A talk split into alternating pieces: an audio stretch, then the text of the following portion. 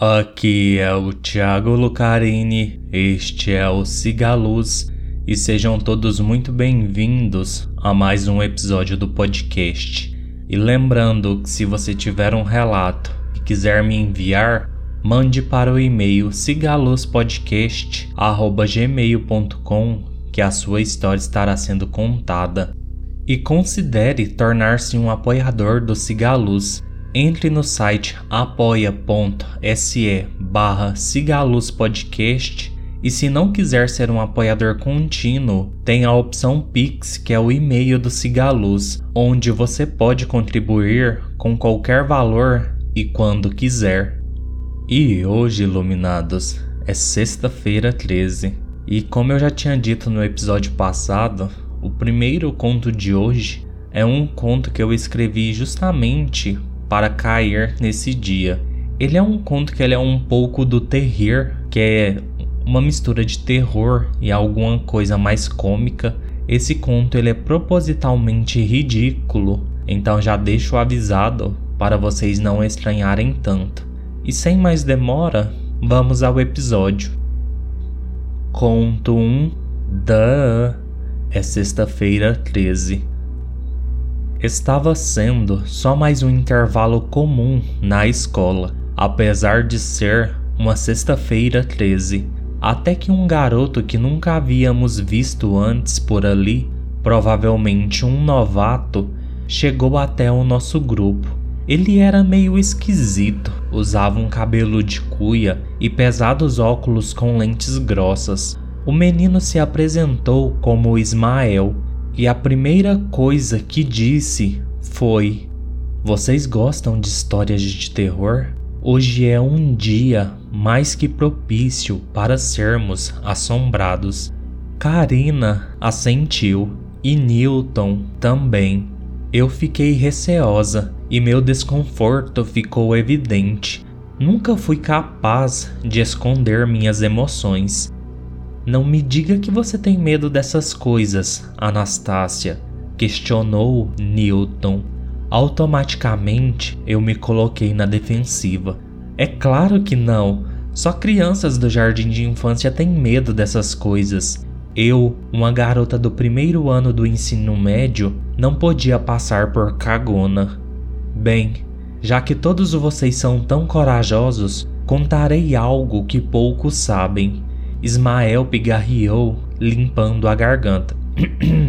Sabem a palavra duh que todos falam quando alguém faz uma pergunta óbvia ou ridícula?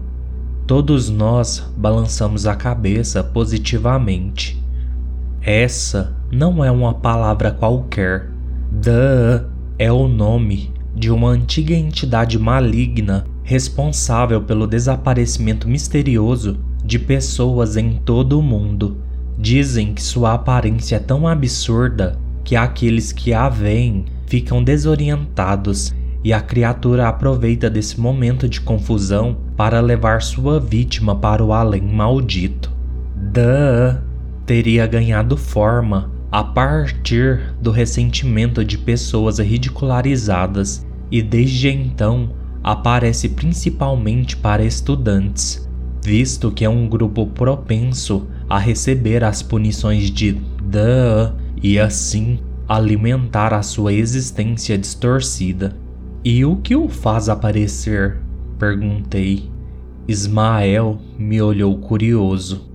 A entidade gosta particularmente de aparecer em sexta-feiras 13, mas Duh é uma entidade volátil, uma vez que o medo o alimenta.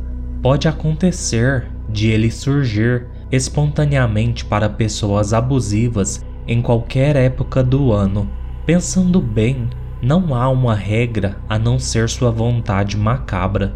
Li que Duh tem um mensageiro que anda por aí à caça de novas vítimas, mas essa parte, particularmente, eu acho besteira pois nenhuma entidade precisa de um intercessor de campo. O que acontece com os levados? questionou Karina. Do outro lado do véu, Duh, segura suas vítimas com suas pinças e garras em contato com seu plasma diabólico e libera toxinas que derrete aos poucos os marcados. É como se os absorvesse por osmose. Dizem que a dor é terrível. Quanta bobagem, falou Newton encarando Ismael. E quem te contou tudo isso, otário? Sua mãe? Ismael ficou visivelmente sem graça, e neste instante o sinal do fim do intervalo tocou. Meus amigos e eu nos dirigimos para nossa sala. Garoto medonho, sussurrou Karina.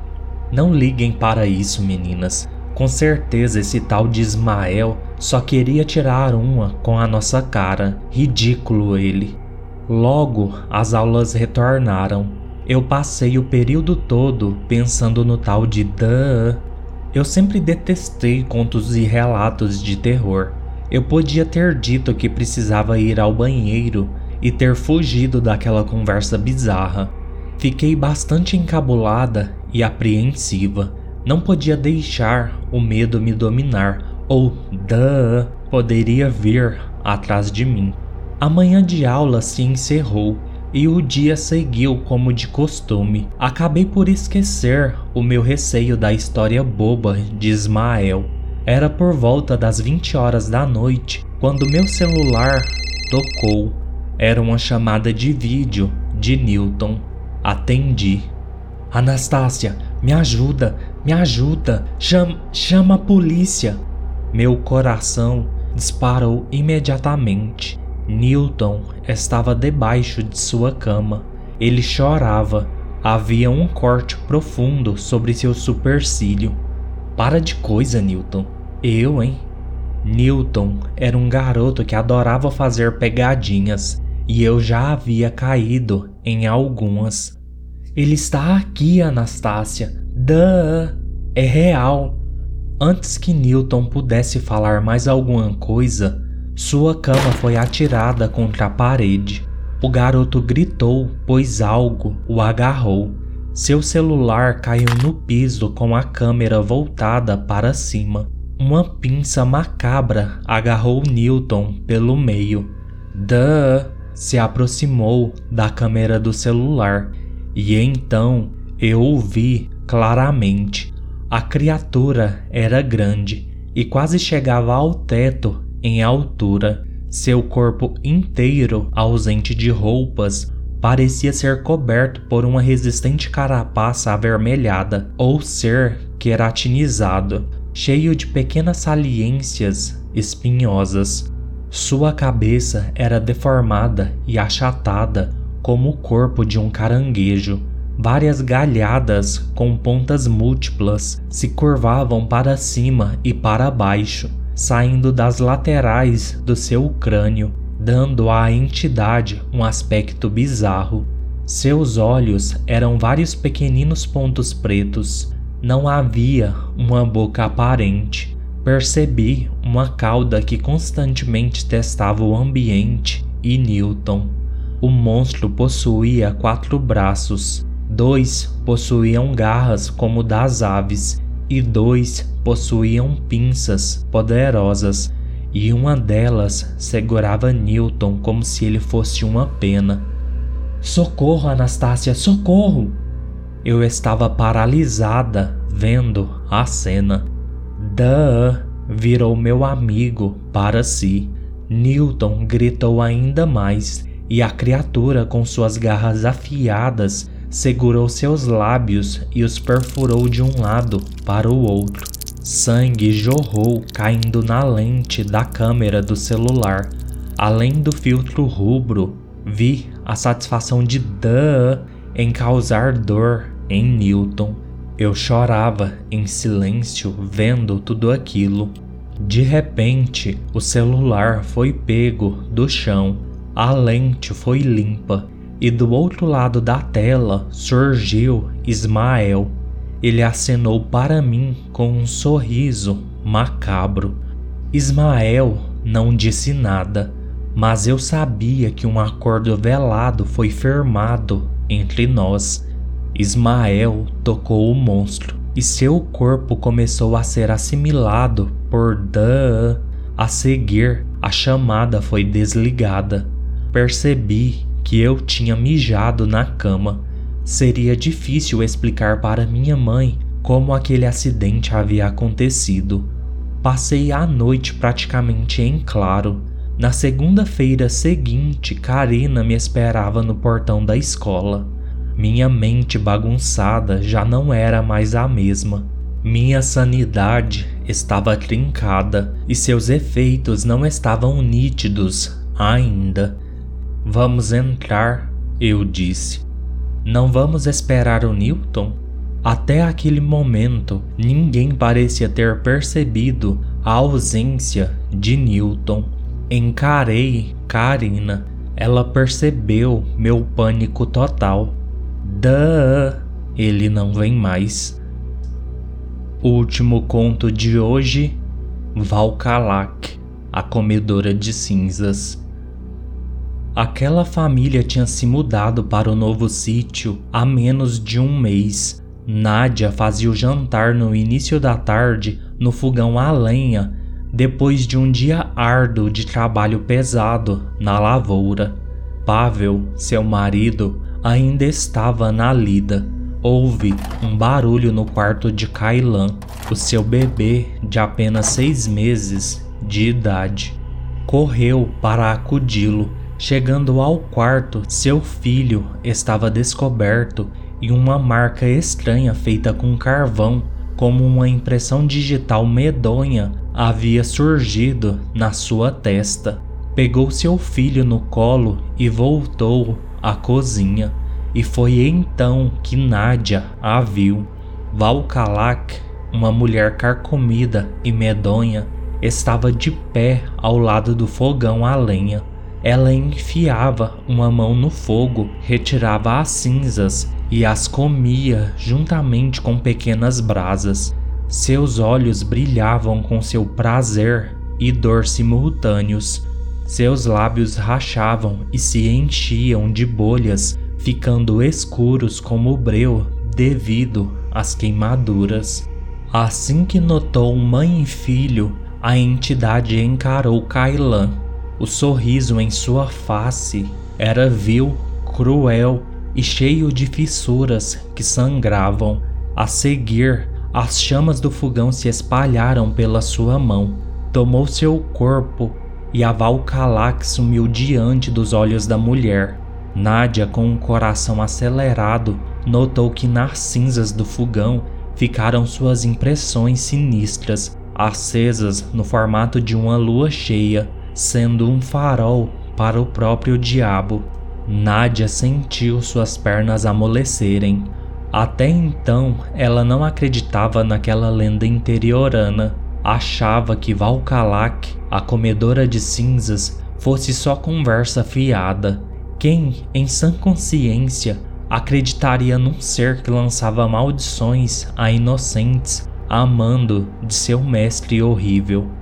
Kailan estava condenado. A marca na sua testa era o estigma do próprio inferno. Seu bebê era o escolhido pela entidade maldita. Dentro de sete dias, teria sua vida devorada na primeira noite de lua cheia, que também seria um eclipse, pelo mal encarnado na forma de um grande lobo negro. Assim que Pavel chegou, Nádia contou tudo a ele. O homem lamentou o que viria pelos próximos dias. Naquela noite, escutaram a velha Valkalak caminhando em volta do casebre. Seu choro desprezível era carregado pelos ventos até as profundezas do abismo, convocando o seu mestre. Tarde da noite, o choro tornou-se o sibilar de uma serpente astuta, na qual a bruxa se transformou.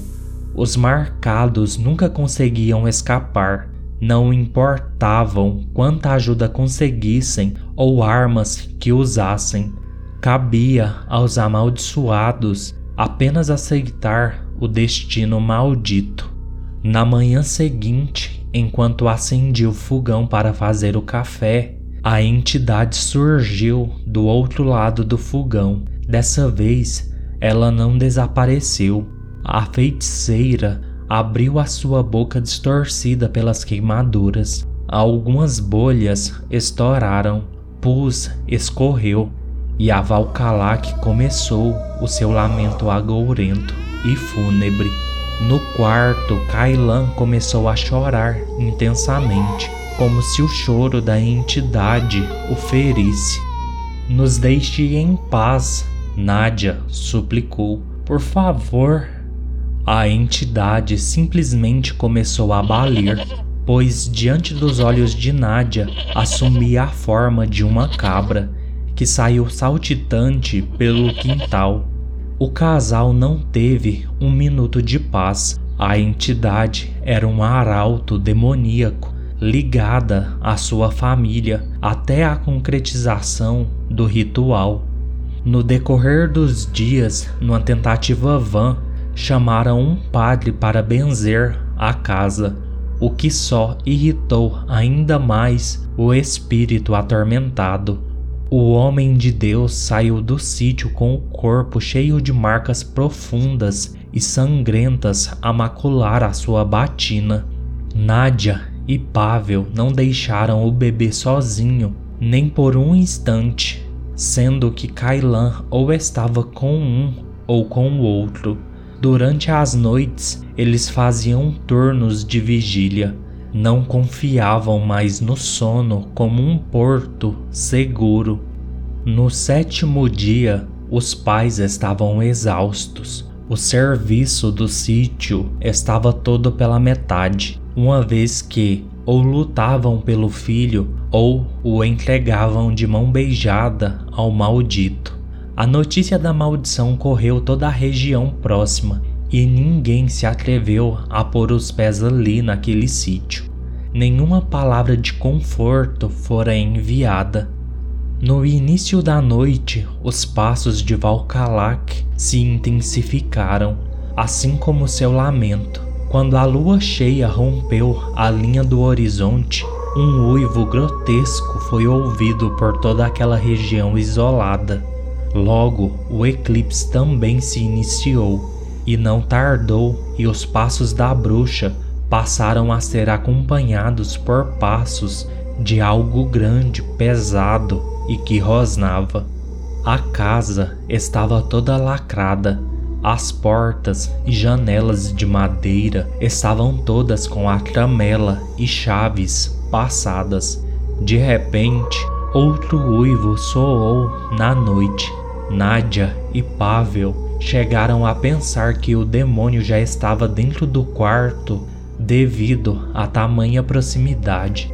O monstro começou a raspar as unhas pelas paredes de madeira os arranhões envolviam toda a construção como se o diabo também fosse onipresente. Telhas eram arremessadas longe, pois a bruxa parecia dançar sobre o telhado. Do nada, a janela do quarto começou a tremer com fortes golpes. O diabo se jogava contra a madeira. Houveram mais rosnados e uivos. O casal tremia de pavor. Kailan começou a se esguelar. O lamento de Valkalak parou e neste instante o monstro se jogou pela última vez contra a janela, arrebentando-a juntamente com parte da parede. Diante de Nádia e Pavel estava um lobo de pelagem escura como a noite, olhos incandescentes como brasas e do tamanho de uma novilha. Percebia-se que era velho, mas ainda assim feroz. Era nítido que ele precisava trocar de pele. O lobisomem rosnou para o casal e avançou impiedosamente sobre eles. Nádia e Pavel não foram páreos para a força das mordidas dilaceradoras e garras do demônio. Antes de perderem a consciência para a morte, viram o cão infernal agarrar o seu filho com a boca e entregá-lo aos braços de Valkalak. e lamentaram que a criança tivesse sido marcada para ser a próxima a carregar a maldição da lua cheia. Kailan passaria por um feitiço desumano e antinatural de crescimento forçado, e no próximo plenilúnio, desfeito de qualquer inocência, ele seria um monstro adulto, frio e assassino a estraçalhar aqueles que entrassem em seu caminho de escuridão.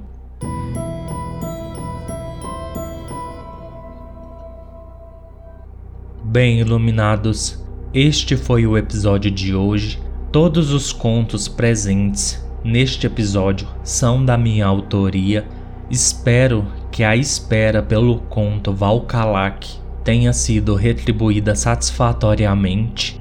Peço, como sempre, que curtam, comentem, avaliem e sigam o podcast nos seus agregadores de preferência. Siga o podcast pelo Spotify Venha fazer parte do Cigalos, me enviando seus relatos. No mais, fiquem todos bem, sigam a luz e